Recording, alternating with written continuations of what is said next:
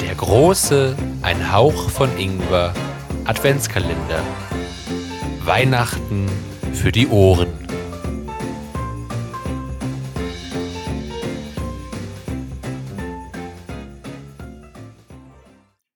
Türchen 18.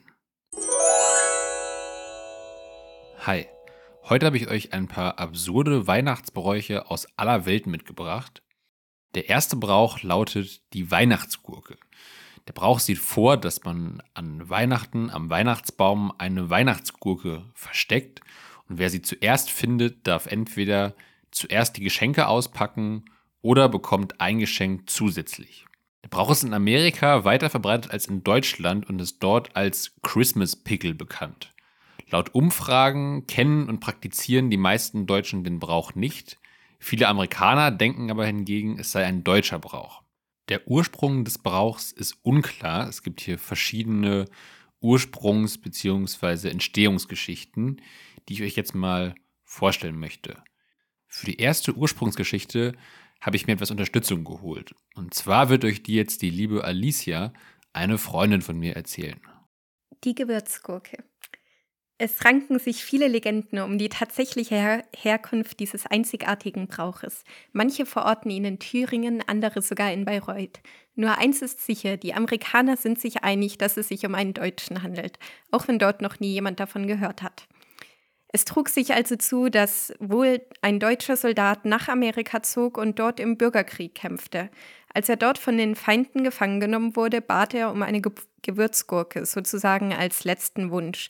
Manche behaupten auch, er erhielt die Gurke aus Mitleid eines Wärters. Die Quellen sind sich da ziemlich uneinig. Dieser Wunsch wurde ihm jedenfalls erfüllt und glaubt man der Legende, bewahrt bewahrte ihn diese eine Gewürzgurke vor dem elendigen Hungertod. Aus Dankbarkeit an den Wärter oder an die Gurke, sei an dieser Stelle mal dahingestellt, begann der Soldat nach seiner Heimkehr jedes Jahr eine Gewürzgurke in den Weihnachtsbaum zu hängen und dort zu verstecken. Am Weihnachtsabend stellten sich die Kinder davor und begannen sie zu suchen. Wer sie fand, bekam ein extra Geschenk. Ende.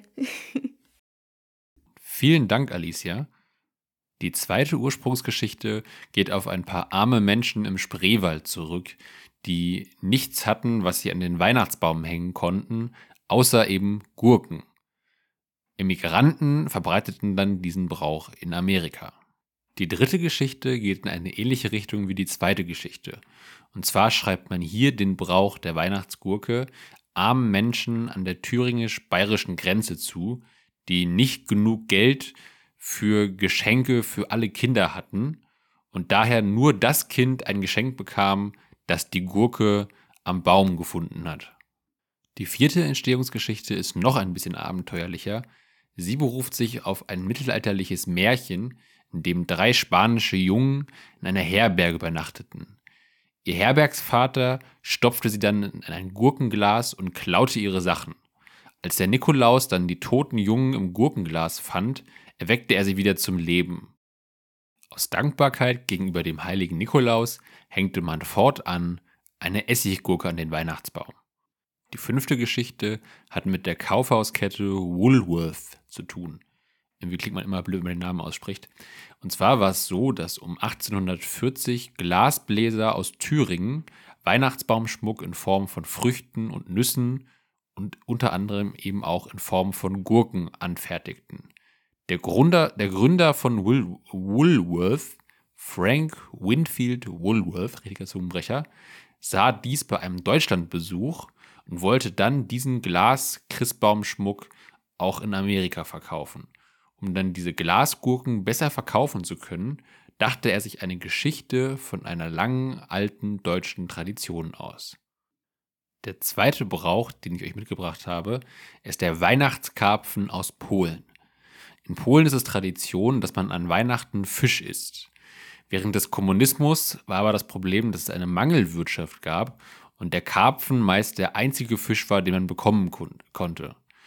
Man musste dann den Fisch auch immer schon kaufen, wenn es ihn gab. Und das war häufig mehrere Wochen vor Weihnachten der Fall.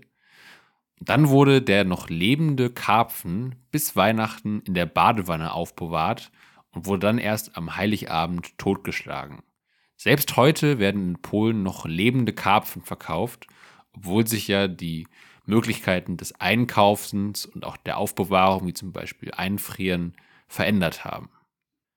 Der dritte Brauch nennt sich Center Hockey oder auch Charity on Ice und stammt aus Kanada. Die Geschichte besagt, dass der kanadische Eishockeyspieler Richard Harvey mit seinem Nachbarn kurz vor Weihnachten Holzhacken war, wobei sich der Nachbar ins Bein gehackt hat. Daraufhin soll Richard Harvey ein Benefiz-Eishockeyspiel organisiert haben, um Gelder für seinen nun arbeitsunfähigen Nachbarn und dessen Familie zu gewinnen. Nur ein paar Tage später traten dann jeweils sechs als Weihnachtsmänner verkleidete Eishockeyspieler auf dem Eis gegeneinander an. Daraus entstand die Tradition, dass jedes Jahr in Kanada in der Weihnachtszeit Benefiz-Eishockeyspiele ausgetragen werden, bei denen dann weihnachtlich verkleidete Menschen, zum Beispiel als Weihnachtsmann, als Engel, als Nikolaus oder Knecht Ruprecht, gegeneinander antreten und die Einnahmen für wohltätige Zwecke gespendet werden. Der vierte ungewöhnliche Brauch ist der Hexenstuhl aus Ungarn.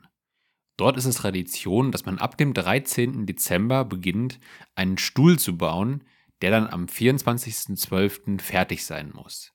Man stellt sich dann am 24.12. auf den Stuhl und hält nach Hexen Ausschau.